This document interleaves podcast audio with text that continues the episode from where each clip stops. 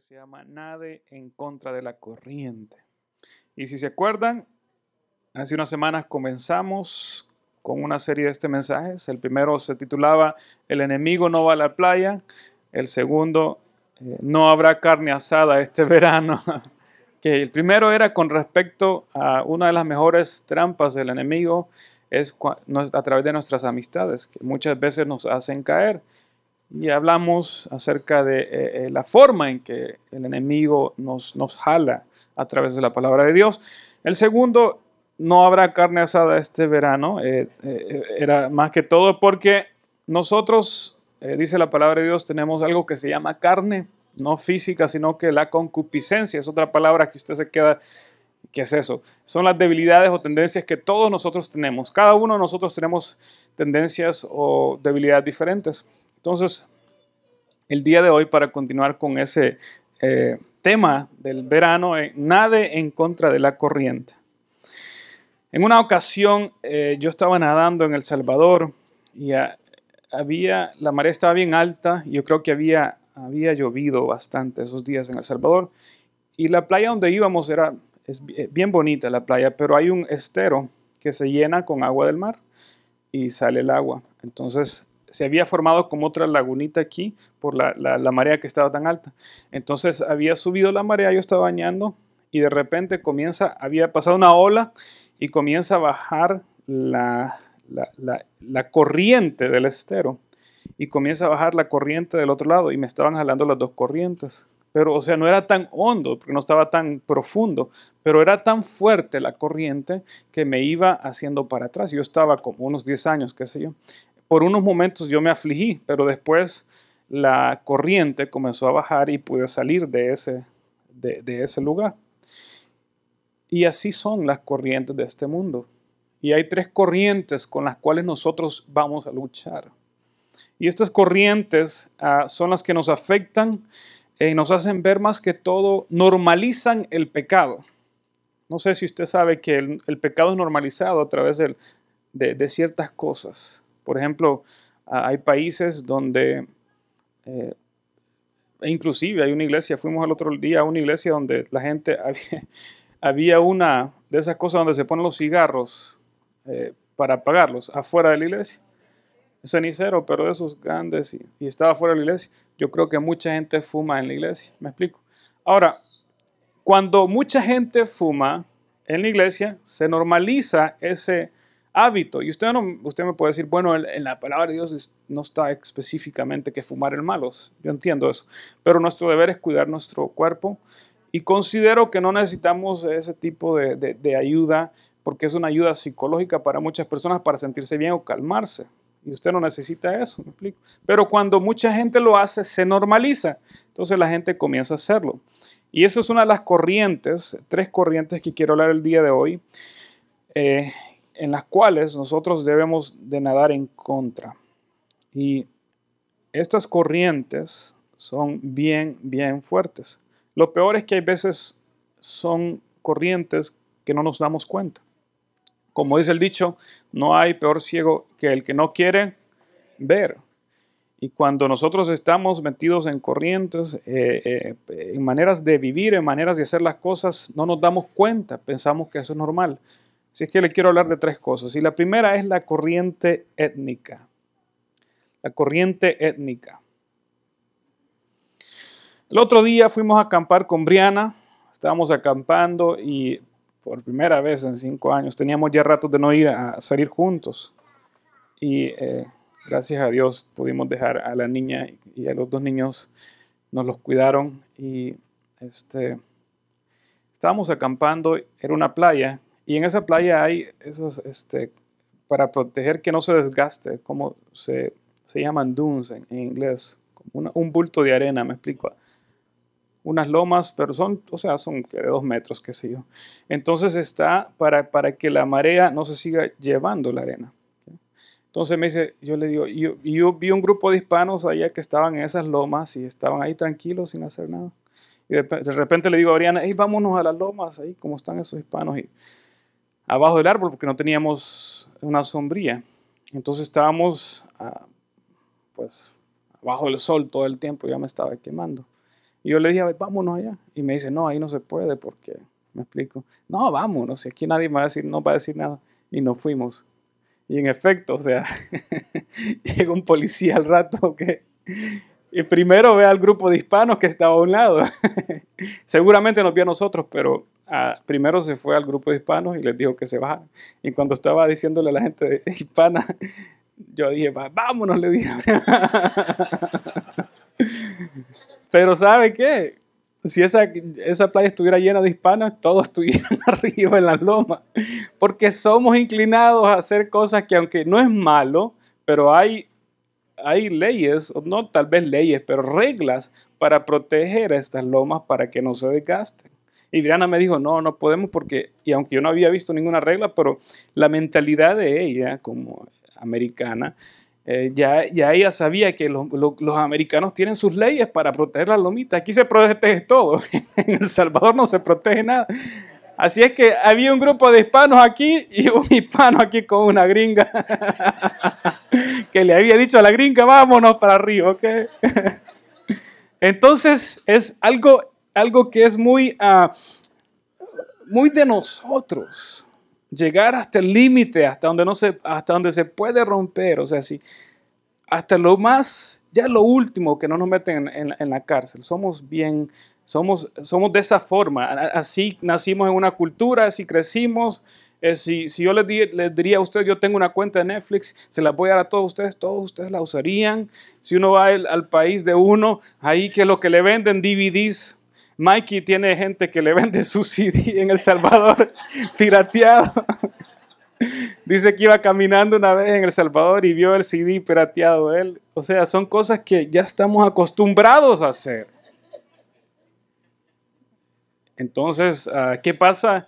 El chisme, el chicle, como decimos algunos otros, la, mentira, la falta de honestidad, la falta de, ser sinceros muchas veces. Hay veces tenemos algo en contra de una persona y no somos sinceros, nos vamos alrededor de ellos o le decimos a otra persona para que entienda. Si yo le quiero decir algo a José, le digo algo a Gino para que me entienda José. Entonces son varias cosas que nosotros hacemos. Ahora, hay cosas muy buenas de nuestra cultura. Somos buenos, eh, tenemos buenos enlaces relacionales con familia, con amigos y todas estas cosas. Somos más colectivos, es decir, que trabajamos mejor en conjunto que individualmente. Esta cultura es más individual, la de Estados Unidos. En fin, pero la etnia es algo que a todo mundo le ha afectado y es una corriente con la cual nosotros debemos de luchar, porque lo que define su cristianismo no es el país de donde usted viene, ni la iglesia donde usted creció, no es ni esta iglesia, es la palabra de Dios.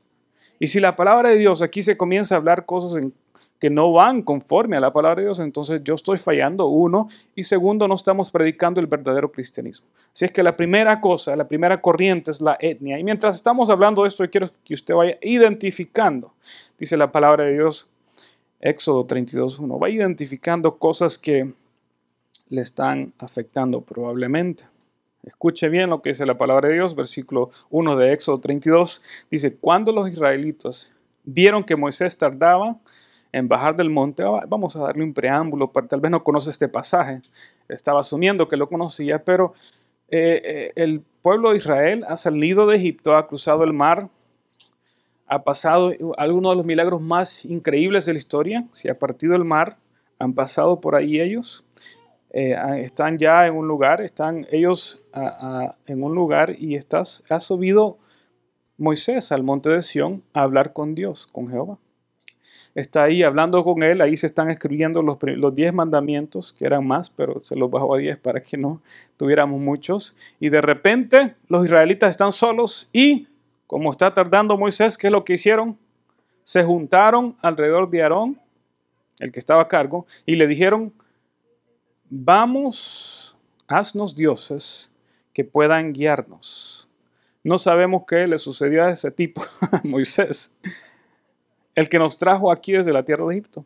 Aarón le respondió, el que estaba a cargo, el sacerdote, quítenles a sus esposas, hijas, eh, hijos, los aretes de oro y lleven, lleven en las, eh, que llevan en las orejas y tráiganos. ¿Para qué? Para hacer un Dios. Vamos a seguir leyendo. Todos se quitaron los aretes, que llevaban en las orejas y se los llevaron a Aarón. Entonces Aarón tomó el oro, lo fundió y lo moldeó hasta darle la forma de un becerro. Cuando los israelitas vieron el becerro de oro, exclamaron, oh Israel, estos son los dioses que te sacaron de la tierra de Egipto. ¡Wow! Al ver a Aarón, escúcheme bien, el entusiasmo del pueblo, edificó un altar frente al becerro, luego anunció, mañana celebraremos un festival al Señor. Temprano en la mañana siguiente el pueblo se levantó temprano en la mañana para sacrificar ofrendas quemadas y ofrendas de paz. Después todos celebraron con abundante comida y bebida y se entregaron en diversiones paganas. Aquí está todo el pueblo. El problema de Israel era la necesidad tener un Dios a quien adorar, cuando tenían al verdadero Dios. Está un sacerdote, un Aarón, que no va en contra de la corriente, sino que dice la palabra de Dios que él ve el entusiasmo del pueblo. Cuando usted es parte de un grupo que hace la misma cosa, la gente se entusiasma cuando lo ve hacer esas cosas. Su deber no es hacer lo que la gente quiere, es lo que la palabra de Dios dice. Pero lo que nos pasa es que pensamos que el pecar es normal porque crecimos pecando y todo el mundo peca. Cuando digo pecar es no hacer la voluntad de Dios, es no dar al blanco. Entonces, como dimos, mi tío pecó, este pecó, el otro peca, mi vecino peca, el otro. Entonces, hasta en iglesia él peca. Entonces, ¿qué voy a hacer yo? Pecar. Que nos juntamos todos, vamos a hacer un becerro. Cuando acababan de ver la majestuosidad de Dios a través de un milagro tan inmenso como separar el mar. Usted se puede imaginar pasar por un lugar seco y a un lado, a los dos costados, tener paredes de agua y el lugar está seco. Y poder, ver tantos milagros, esa, ese ejército y todas estas cosas que vieron ellos, que se hundió en el mar. E inclusive tener la necesidad de orar a un Dios porque colectivamente pecaban. Y nadie decía, aquí no se va a pecar, solamente Moisés, pero Moisés no estaba. Entonces vemos que Israel hace esto y es algo muy de Israel.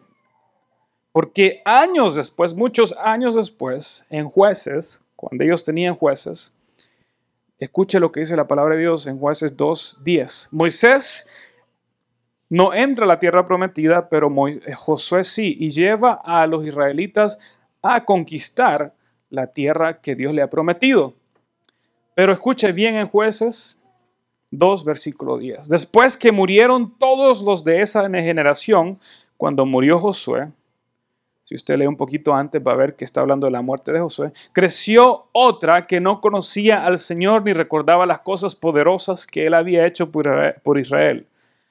Los israelitas hicieron lo malo a los ojos del Señor. ¿Y qué dice? Y sirvieron imágenes. Entonces ve la necesidad de Israel de tener a un Dios a quién rendirle culto, no al verdadero Dios. Es algo, un problema étnico de Israel. Disculpe que sea muy honesto, hay países que tienen problemas étnicos. Hay cosas que nos distinguen como hispanos, pero hay veces veo que mucha gente del mismo país repite las mismas cosas, yo me quedo, ¿será este problema de este grupo de personas? Y cuando veo que mucha gente continúa haciendo lo mismo, digo, aquí algo no anda bien. Pero como fulano lo hace y sutano lo hace y el otro lo hace, yo lo hago. Crecemos, pensamos que esto es normal. Si va en contra de la palabra de Dios, no agrada a Dios, no importa quién lo haga. Escuche bien, y sirvieron a las imágenes de Baal. Abandonaron, dice el versículo 12, al Señor, Dios de sus antepasados, quien los había sacado de Egipto. Siguieron y rindieron culto a otros dioses, los dioses de los pueblos vecinos, y así provocaron el enojo del Señor. Y hace énfasis en esto. Abandonaron al Señor para servir a Baal y las imágenes de Astarot lo cual hizo que el Señor ardiera de enojo contra Israel y los entregara en las manos de los saqueadores, quienes les robaron sus posesiones. los vendió a los enemigos que tenían a su alrededor. Ya no podían vencerlos. Cada vez que los israelitas salían a la batalla, el Señor peleaba en contra de ellos e hizo que sus enemigos los derrotaran tal como les había advertido. Y el pueblo estaba muy angustiado. Sigue, si usted lee jueces, se repite. Sale un juez, el que sale ahí es Otoniel. Muere Otoniel, el pueblo, bueno, cuando sale Otoniel al liderazgo, el pueblo vuelve a buscar de Dios. Cuando muere Otoniel, el pueblo comienza a adorar a otros dioses. Después Débora, después Gedeón. No, no estoy dando en, orden porque Gedeón es el que creo que sigue después o Débora. Pero cada vez que ellos morían, esta gente se apartaba porque es un problema de Israel como pueblo. Hay una corriente con la cual usted lucha y es la corriente de donde usted nació. Y si usted no identifica eso, usted no va a ser, no, no, hay un potencial en cada uno de nosotros de ser los mejores ejemplares de Jesucristo. Pero muchas veces lo que detiene ese potencial es el hecho de que hay cosas en nosotros que traemos de nuestra cultura que pensamos que son normales. El machismo, el alcoholismo, el chisme, el, hay veces hasta el problema de, de las novelas. Pensamos que es normal. No, mi pastora veía novelas. No, o sea, no es que considero que de ahí de vez en cuando, pero perder el tiempo en algo que envenena nuestra mente. La música que escuchamos. O sea, usted escucha el reggaetón mundano, eso es sucio, sucio, una suciedad que pone a la mujer por el suelo, la mujer se convierte en objeto. Seamos sinceros. Pero como nosotros, ahí en mi país todos escuchan reggaetón, el único rap que va a escuchar es el de Mike Ye. Las demás cosas cuando uno crece pensando que esto es normal, uno lo repite. Uno va a la iglesia, escucha el Evangelio y uno sale de la iglesia y continúa haciendo estas cosas. Es necesario que como iglesia identifiquemos cada, porque aquí tenemos varias naciones. Una de las cosas que más me agrada de poder ser pastor de una iglesia hispana aquí en Estados Unidos es la multiforme, ah, la diversidad que tenemos de naciones, que de repente eh, los miércoles comemos mangú, otro miércoles pupusas, otro miércoles tacos, otro qué sé yo, para que vengan los miércoles.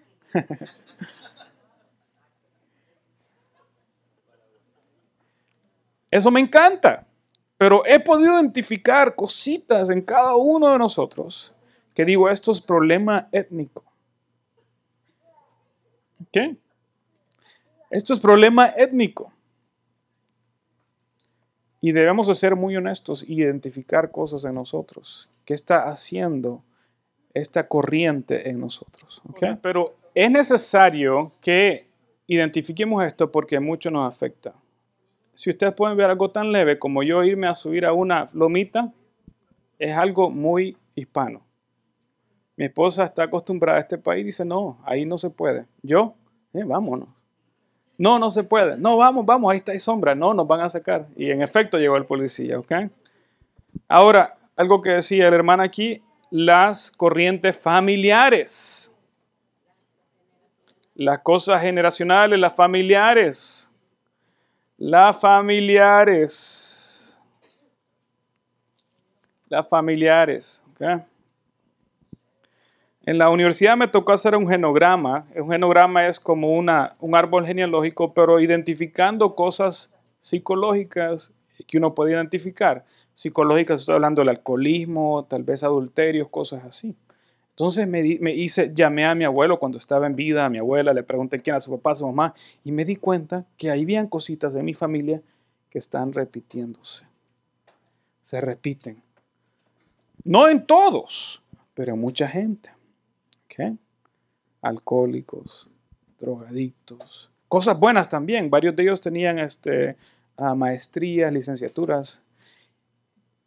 Pero había mucha cosa que no era de Dios. Y crecemos en ese ambiente. No, en mi casa dicen malas palabras. Yo también digo malas palabras. En mi casa hacían esto. Usted tiene que ser muy consciente de las cosas que usted trae acarreando, porque el potencial de Cristo, en su vida es detenido por lo que usted piensa, por lo que usted hace, por lo que usted eh, ha sido formado. Y la formación más grande de cualquier ser humano, por lo general, es la familia de uno. Y traemos formaciones en las cuales seguimos repitiendo y repitiendo y repitiendo. Una de las cosas que yo voy a ser muy sincero con ustedes, tal vez que afectó, tal vez hice de vez en cuando, era la prepotencia, cuando voy manejando más que todo. Ya les he contado, pero en El Salvador nosotros teníamos un pickup grande, un Dodge eh, Ram, eh, no dos patas, un Dodge Ram, era un Dodge Ram, un Cummins turbo diesel grande, este, es como el pickup de, de, bueno, varios de ustedes tienen camioneta aquí, pero el pickup de, de Anderson, grande, entonces turbo diésel, y cualquiera que se ponía a la par mío quería correr, ¡uh! le tiraba el carro, cosas así, o sea, yo vi a mi papá y a mi hermano mayor haciendo esas cosas, y como yo lo vi haciendo eso, pues yo lo hacía también. Se ponía a veces a correr unos, unos carritos chiquitos que eran más rápidos, pero les tiraba el carro, no los dejaba entrar. ¿Y cómo? ¿Cómo iban a hacer eso? Yo estaba joven y créanme, ya no hago eso. De vez en cuando quiero hacer, seguro, de vez en cuando. es que mi carro ahora es un chiquito, es un Prius. Uno, el Prius no tiene mucho eh, caballos de fuerza y segundo es un carrito chiquito. Así que aunque yo le haga y nada, no hace nada. Ok. Pero cuando yo estaba creciendo, esto era muy normal en mi familia. Y se me quedó. ¿Qué se le ha quedado a su familia? ¿Qué se le ha quedado a su familia?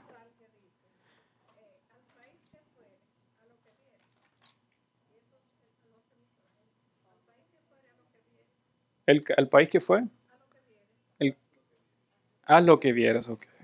Y vamos a llegar a eso. Vea lo que dice Génesis 22, versículo 7. Cuando los hombres que vivían allí le preguntaron a Isaac acerca de Rebeca, su esposa, él dijo, es mi hermana. Tenía temor de decir, ella es mi esposa. Porque pensó, me matarán para conseguirla, pues es muy hermosa. Pero tiempo, así me toca hacer cuando voy al Salvador. Cuando... mi esposa es muy hermosa y yo digo, esta gringa es mi hermana. Pero tiempo después Abimelech, es broma, es, es broma, ok. Pero tiempo después Abimelech rey de los filisteos, rey de los filisteos miró por la ventana y vio a Isaac acariciando a Rebeca. Al instante Abimelech, acuérdese de ese nombre, mandó a llamar a Isaac y clamó, es evidente que ella es tu esposa, porque dijiste, es mi hermana.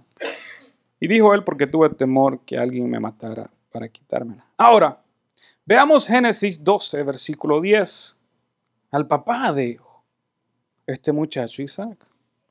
En aquel tiempo, Génesis 12 días, un poco más atrás, un hambre terrible azotó la tierra de Canaán y obligó a Abraham a descender a Egipto, donde vivió como extranjero. Al acercarse a la frontera de Egipto, Abraham le dijo a su esposa Sarai, mira, tú eres mujer hermosa.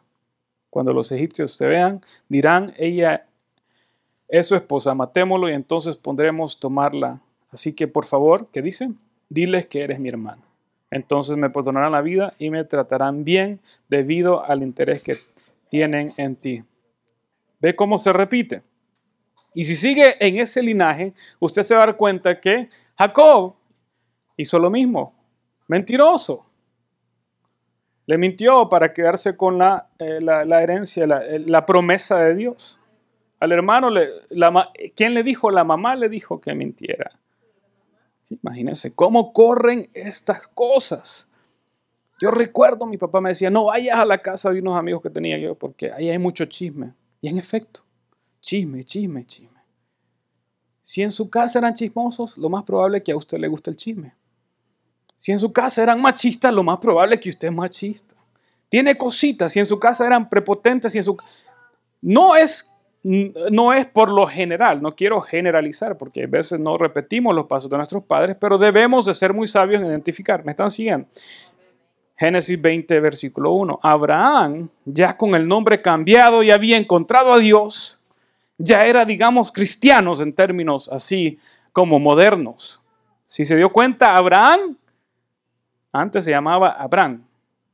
Ya encontraba a Dios, ya la promesa ha sido dada, pero sigue repitiendo las cosas. Abraham partió desde ahí en dirección a la región del Negev y se quedó a, a vivir entre Cades y Sur, mientras vivía en Gerar. Abraham decía que Sara, su esposa, era su hermana. Entonces, ¿se acuerdan de Abimelech? Abimelech, rey de Gerar, mandó a llamar a Sara y la tomó por esposa. Pero aquella, gracias a Dios por esto, noche Dios se le apareció a Abimelech en sueños y le dijo, puedes darte por muerto a causa de la mujer que has tomado porque ella es casada. ¿Ven las cosas familiares? ¿Qué en su familia ha repetido usted que sus padres hicieron?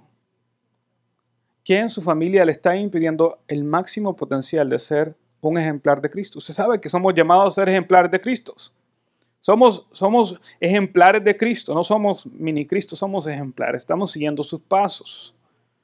Pero muchas veces el ejemplar se ve afectado por lo que nosotros hacemos. Vamos a seguir. La última es la corriente asimilada. Uno de los afectos que más me afectó al venir a este país, soy muy sincero con ustedes, fue el, consumismo.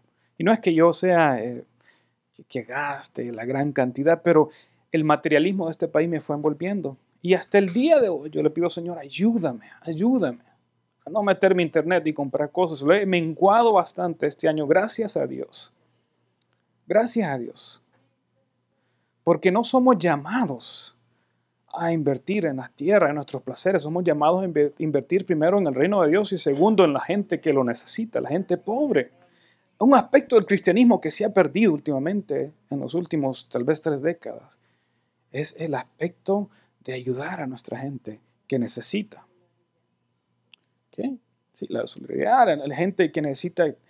Pero nos vemos, a, a mí por lo menos, a mí me afectó. Yo no sé si a ustedes, probablemente a ustedes no pero yo me veo pidiéndole a Dios ahí, Señor, ayúdame, ayúdame, ayúdame. Entonces hay esta corriente que a mí me afectó, por lo menos. Dice números 25, versículo 1, mientras los israelitas, números 25, 1, acampaban en Sitín, comenzaron a qué? A prostituirse con las mujeres moabitas, las cuales, escuche bien, los invitaban a participar en sacrificios a sus dioses. ¿Cuál es el dios de Estados Unidos? El dinero. El dinero. Es en realidad el dios de todas las culturas, pero Estados Unidos ha encontrado una manera de fácilmente, más fácil que otras, otros países, hacer dinero. Entonces nos vemos envueltos en esto.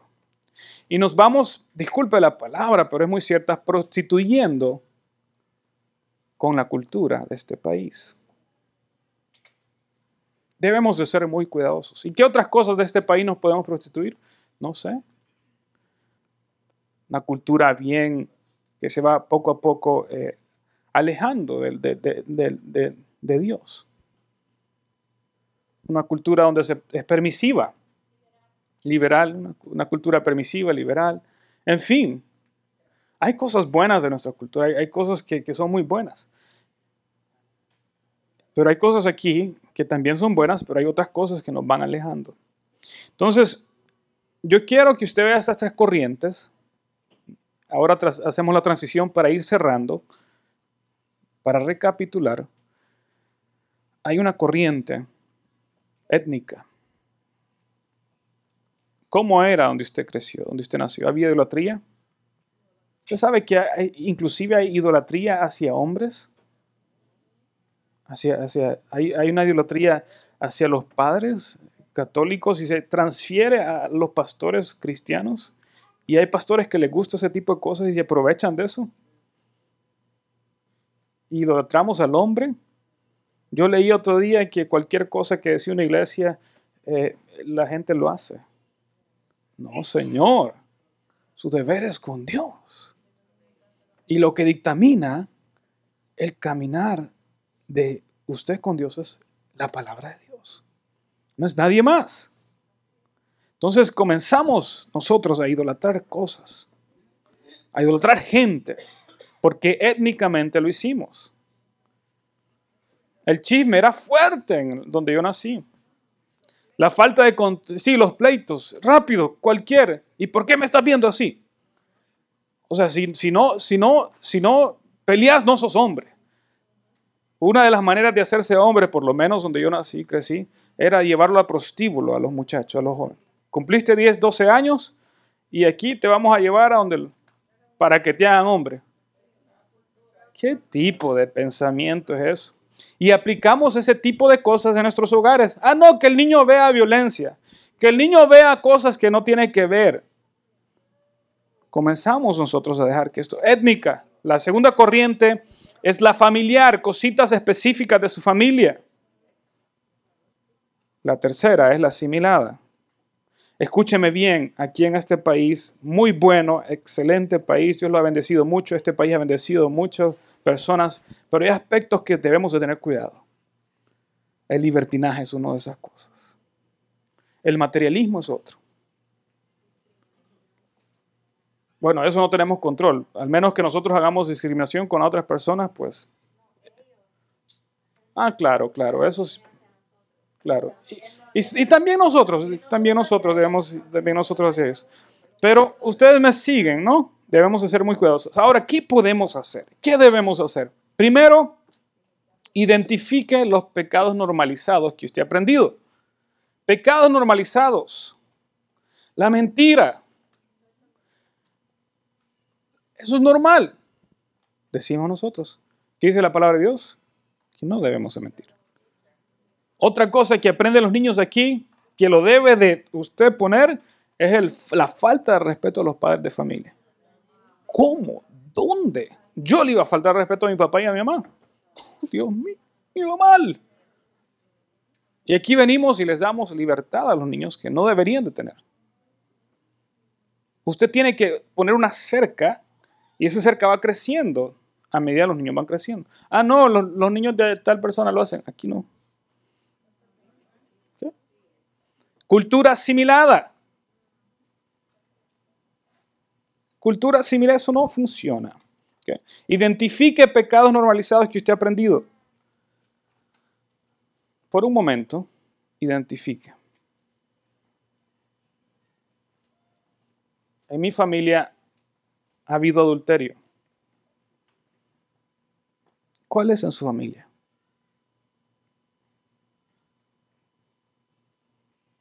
Ha habido abuso de alcohol, drogadicción en mi familia.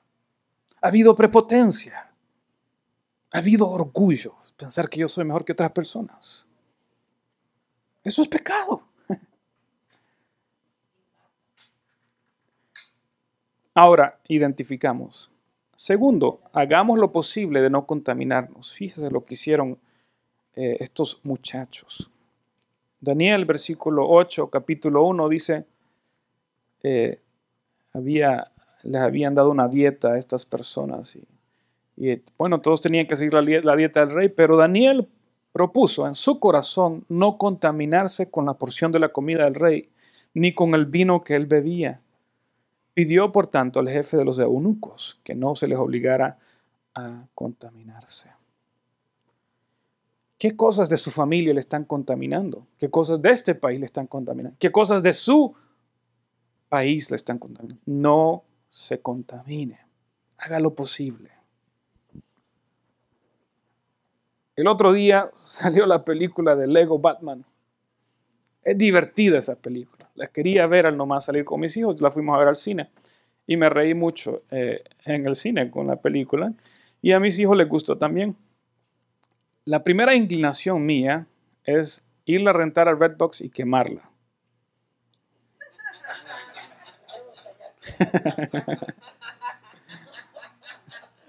Algunos no entienden porque unos lo hacen, ¿ok?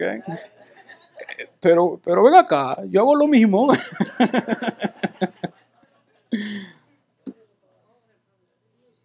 Quemar películas es pecado. Es como que yo agarre el disco de, de, Mikey A y lo queme. Yo estoy agarrando su trabajo y lo estoy... Ok. Estoy robando. Ok. Pero en mi mente iba una, una lucha. Y al final le dije a mi esposa, ve y comprarla.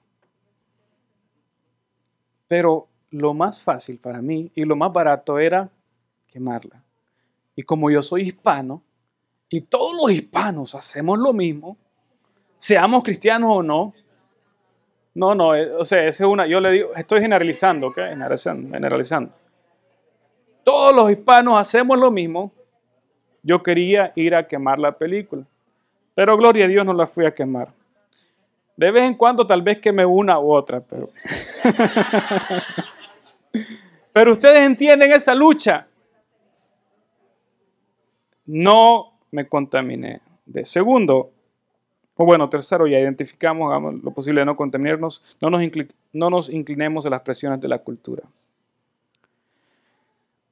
Quiero que vea, después de nosotros poder hacerle frente a este, a este, a lo que contamina nuestro corazón, yo quiero que usted vea esto. Y con esto voy cerrando. Primera de Juan capítulo 1, versículo 9. Si confesamos nuestros pecados, Dios que es fiel y justo, ¿qué dice la palabra de Dios? Nos los perdonará. ¿Y qué dice ahí? Nos limpiará de toda maldad. ¿Qué maldad andamos cargando? Si afirmamos que no hemos pecado, lo hacemos pasar por mentiroso y su palabra no habita en nosotros.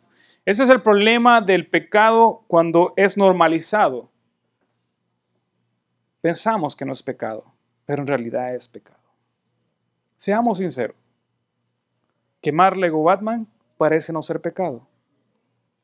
Desde mi lente, desde mi punto de vista, mi lente hispano, no parece ser pecado, pero es pecado. Aunque yo diga que no es pecado. Ahora lo que vamos a hacer este día es que nos vamos a poner de pie. Vamos a ponernos de pie. Y quiero que usted, ahí donde usted está, identifique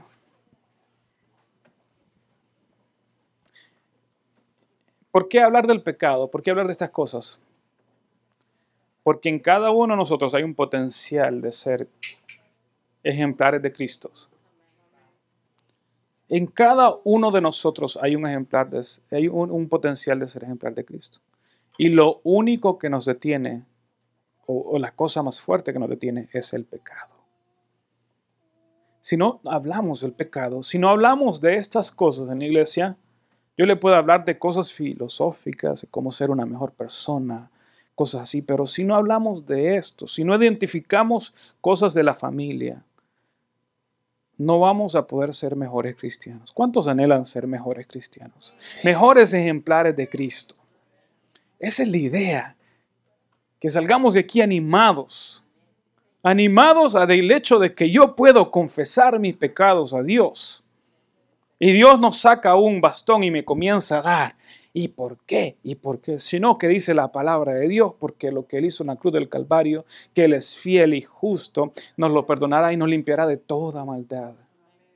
De toda maldad. ¿Qué cosas generacionales andamos